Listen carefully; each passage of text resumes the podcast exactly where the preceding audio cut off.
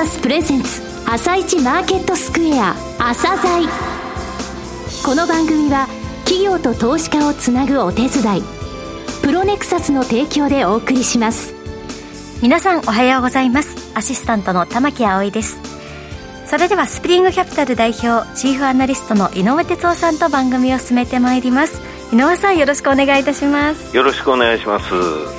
さあそれでは今日のゲストをご紹介いたしましょう今日ご紹介するのは証券コード4170改善プラットフォームですはい、えー、改善プラットフォームさんですね、はい、こちらですね DX 市場においてですね、顧客にプラットフォーム、はい、それからサービスを提供してるんですね、えー、後半のサービスの部分、どういう部分なのか、どういうことなのかっていうのを、えー、お聞きいただければと思います。はい。はい、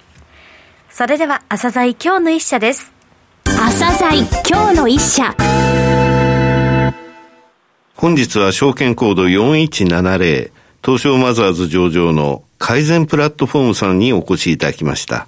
お話しいただきますのは、代表取締役 CEO の須藤健二さんです。本日はよろしくお願いします。よろしくお願いします。えー、一昨年2020年12月に上場されました、えー、企業の DX 推進、こちらを支援するプラットフォームとサービス提供されている企業さんですが、まずは簡単にですね、事業内容をお話しください。当社はですね、急拡大している DX 市場の中でも、特にあの、営業、マーケティング、カスタマーサービスと言われる、お客様の売り上げに直結するようなですね、はい、DX の市場というのをメインターゲットしておりまして、デジタルトランスフォーメーションをすることによって企業の事業成長をですね、うん、ご支援するということが当社の事業内容になっております。で、その推進をですね、支援するために必要なですね、プラットフォームとサービスを提供しております。で、コロナ禍でですね、デジタル化を進めるっていうのはもう当然のことになりましたけれども、はい、現状はですね、デジタル化はだいぶ進んできたんですけども、うん、今度トランスフォーメーションできましたかって聞かれると、ほはい、ほとんどの会社さんが、いや、まだそこまでいけてないですという状況でして、この真のトランスフォーメーションというのはこれからですね、本格的に始まるというふうに考えてまして、当社はまあ非常に今もですね、あの新規のお客様のお問い合わせも非常にたくさんいただいているような状況でございまして、成長ポテンシャルが非常に高いということで、将来のですね、大きな事業収益の実現ができるという事業だというふうに考えております。具体的な事業のところもお話しください。クライアント様のサービスをですね、はい、えー、わかりやすく使いやすくすることで KPI を改善する UX ソリューション。こちらはですね、わかりやすく言うと、はい、例えばオンラインバンキングとか e コマース、はいうんインターネットを通じて小取引をされてると思うんですけど、はい、そこのですね、えー、画面とか使い勝手を良くすることで、お客様の売り上げに貢献する UX、うん、まあ、ユーザーエクスペリエンスと言いますけど、まあ、顧客体験ですね。なるほど。えー、お客様の体験を、まあ、使いやすくすることで売り上げを上げるという事業と、それから 5G 時代ですね。まあ、今非常にあの動画が、あの、非常に使われるようになりまして、この動画を作るための、えプラットフォームをご提供する動画のソリューション。で、この2つのソリューションですね、さらに組み合わせまして、お客様の DX をトータルでサポートする DX のソリューションというですね、この3つをですね、基本的には大企業を中心に、え提供させていただいております。なるほど。具体的な KPI ってどういったものがありますそうですね。例えばそのインターネットのサイトでしたら、はい、訪れた方のうちどれだけお問い合わせいただけるかっていうのは、うん、例えばコンバージョンレートはい、いわゆるアクションをしていただいた CVR そうですね。CVR と言われる、はい、まあ、例えば購入でしたり資料請求みたいなアクションですね、まあ、100人来て何人がされたか1人なのか2人なのかっていう、はい、まあ、そういうところをですね使いやすくすることによって高めていったりですとか、あるいはですねお客様とのもうすでにあのお取引があるんですけど、うん、もっとたくさん買っていただきたいというふうに CRM あ関係性管理って言われる、そうですね。はい、はい、えー、こういうような数字でしたり、あるいはその1人当たりの売上高であるアップセルとかですね、アップセルはい。あるいはその、サブスクリプション、最近ですと、あの、はい、月額、毎月毎月お契約いただくようなところですと、解約率。なるほど。このような KPI がありまして、うん、これを見ながらですね、数字を見ながら、はいどういうふうにサイトを変えていくとお客様は使いやすくなって貢献できるのかとかですね、例えば解約率が減っていくのかということを、うん。はい、えー、数字を見ながらですね、あの、毎日毎日改善していくというような形になります。なるほど。御社の資料の中で、グロースハッカーという言葉が出てくるんですけれども、はい、このグロースハッカーっていう言葉一つキーだと思うんですが、はい、ここの部分も教えていただけますか？グロースハッカーって、まあよく成長請負人っていうふうに言われますけれども、はい、このデジタルの事業って何が一番今までと違うかというと、やっぱ数字が確実に取れるとい。うことなんですね。うん、なので数字を見ながらどうやって使いやすくしていくかということを、ね。うん、まあエンジニアでしたり、デザイナーでしたり、クリエイターでしたり、データサイエンティストでしたり、まあ今いろんな職能を持つ人たちですね、こうチームになって、お客様の事業にこう当たっていくということで、まあ、当社改善プラットフォームというまあ会社名ですけれども、このプラットフォーム上にですね、1万人以上のグロースハッカーの形に登録いただいて、なるほど。当社自体は110名ちょっとのですね、はい、会社なんですけれども、そのグロースハッカーの方たちと一緒にプロジェクトをやることによって、うん、たくさんのあの案件を回すことができるというなるほど。今まで何社ぐらいとか、どれぐらいのプロジェクトをやられてきたってあります？大企業を中心に、はい、えっとまあ、95%ぐらいの取引先が大企業なんですけども、はい、今1000社を超えるですね、はい、えっと、企業のえー、インターネットのサイトを改善したりですとか、はい、裏側のですね、あの成長のご支援をさせていただいております。えー、それだけの実績あるということですが、御社の強みとか差別化の部分ですね。こちらについてもどういうふうにお考えなのか教えてください。一つはその、今 DX、日本の会社が DX やりたいって言った時に、一番困ってることは何かというと人が足りないんですね。はい、DX 人材が足りないというところがボトルネックになるわけですけど、当社は先ほど申し上げた通り、1万人以上のその人材を抱えてまして、はい、例えば明日チームを作ってくれと言われたら、すぐパッとこう作れるというところがまず圧倒的なその強みですね。なるほど。で、それからですね、当然我々1000社以上やってきてますので、うん。例えば金融のお客様、銀行さんも証券会社さんも保険会社さんも皆さんあのお客様ですので、はい。うん過去にですね、どういうことをやると、どういうその KPI が改善するかという実績をですね、もう実は5万件以上のそのいわゆるデータとして貯めてまして、うん、このプラットフォームにデータが貯まるようになってるので、実はその何回も同じ失敗をしなくていいということですね。なるほど。はい。あの、同じ業種であれば当然共通して考えられることがありますし、うん、あの、生産性をすごい高めていくということができるというのが大きな特徴になっています。となると、ここの部分のためには、ここの部分に強いグロースハッカーを選んで、さあチームを作ればいい。そういった形になっていくということなんですか、ね、おっしゃる通りですね。例えば化粧品のサイトを改善するのがうまい方と、不動産のサイトを改善するのがうまい方、全くやっぱ違いますので、これはあの、やっぱり得意不得意があるので、うん、我々それもですね、全部数字、データを持ってますので、はい、あ、この方は化粧品に強い、この方は不動産に強い、うん、まあそういうチームをこう作り分けていって、えー、裏側のその改善のご支援をしていくというような形になります。ね、このグロースハッカーの方っていうのは、リモートでお仕事されてるって考えてよろしいんですか？そうです。おっしゃる通りです。あの、プラットフォームっていう、言ってますけれども、我々その、えー、いわゆるインターネット上のクラウドのですね、はい、えー、そういうソフトウェアを作ってまして、うん、えー、ネットが通じるところであれば、どこからでも、あの、お仕事できるというような環境になってます。さて、これからの先、どういうマーケット規模になっていくのか、そういった部分も含めて、そしてその中で御社の成長戦略ですね、どういった部分なのか教えていただけますか。今回のそのコロナみたいな環境変化っていうのは一つのその大きなきっかけになってると思うんですけども、はい、今その企業さんはそのリモートワークをされてるんで、うん例えば今までテレマーケティングって言われる電話をかけて、企業に電話をかけてアポイントを取ろうとしても、リモートワークされてるので、人がいらっしゃらないと。あるいはその、飛び込み営業、はい、あの、ありましたけれども、やっぱりオフィスがリモートになってしまったんで、飛び込み営業ももう今なくなってしまったという中で、どうやってインターネット、デジタルで新規の顧客を開拓するかって、どんな業種、どんな企業においても実はかなりの大きな課題に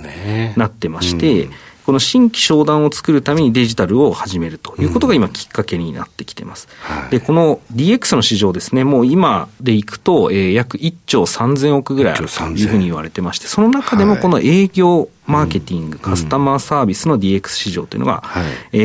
ー、今ですね、約1900億、2000億ぐらいですね、はい、えー、あると言われていますが、これもですね、2030年はもう5000億を超えるということで、ね、2倍超ですね、えー、まあ伸びていくというふうに見込まれておりまして、はい、大体年平均で15%前後の成長をするというような市場です。そう、ね,、いった中、ただ DX の人材というのは不足していると。圧倒的に足りないですね。そうですよね。そういった状況での成長戦略ですが。我々、まず一つはですね、その人材不足っていうところに対して、リモートで全部提供できると。はいうんで、我々のそのグロースハッカーの方たちのうち、9割以上が東京、大阪、名古屋以外の地方にお住まいの方なんですね。あとはですね、例えばママさんとかですね、うん、あるいはその介護のご都合で、えー、地元に帰られてる、はい、例えばエンジニアの方とか、うんはい、今ですね、そういう方ってすごく増えてます。で、ね、要はその都市部ですと採用競争ってすごく激しいんですけども、実は全国にはまだまだそのデジタルができるけれども、仕事がそこまでそのない、うん、あるいはその地方に行きますと、当然そのなんかデジタルのインターネット系の仕事でどっかのあのお店のホームページ作るとかですね、まあそういうお仕事しかないような状態だったりするわけですけど、えー、我々はそういうその地方に散っている才能も全部含めてですね、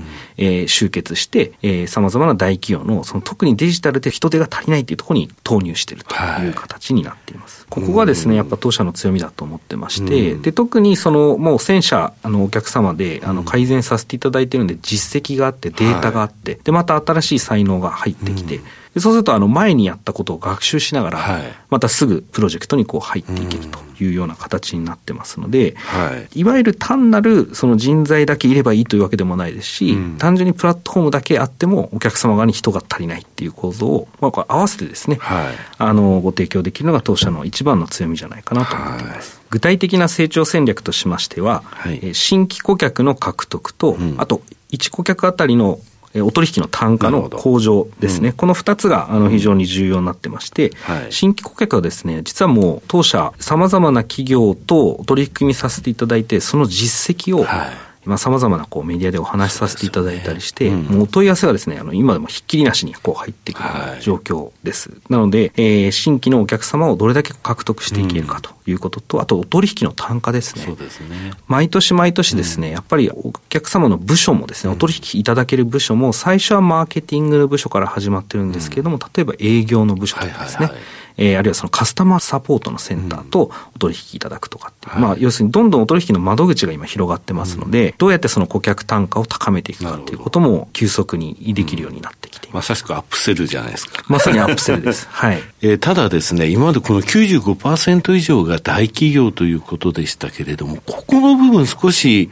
あの、裾野を広げようとか、そういう考えっていうのはあるんですか？このデジタルトランスフォーメーションの市場って8割が実は大企業のマーケットなんですね。うん、なので、デジタルトランスフォーメーションをしなきゃいけない大きなその非効率性を抱えているのは、実は大企業の方がやっぱ大きいということで、我々はあの直接の取引っていうのは大企業に集中しています。ただし、その大企業のその先にですね、うん当然、中堅中小企業を抱えられている大企業の皆さんたくさんいらっしゃるので、当社としてはですね、そういう会社さんと一緒に商品を作ってですね、なるほど。あの、ご販売いただくというような形で、実際に一緒にですね、デジタルトランスフォーメーションのサポートをしていくというような形の協業も始まっています。なるほど。当社としてはですね、セールスマーケティングのデジタルトランスフォーメーション、とっても幅が広いので、うん、えー、できることをもっと増やそうということで、昨年8月にですね、はい、九州で独立系で一番大きなですね、ウェブ制作の会社の D0 を M&A しまして、はい、自分たちでもできる範囲っていうのを非常に広げてきております。うん、それからそのこのデジタルトランスフォーメーションですね、今猫も借子も多分 DX だと思うんですけども、はいうん、たくさん参入する会社が増えてきて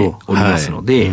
いかにその独自の強み、あるいはその付加価値を強化できるかということで、今その DX をいかにですね、SDGs につなげていくかでしたり、はい、あるいは環境とかですね、えー、アクセシビリティのような、うん、その、これからの次のテーマに近づけていけるようにということで、えー、サービスもですね、アップデートをかけております。でまあ、今後もですね、EBITDA で、まあ、しっかり10%の今マージンが出てますけれども、はい、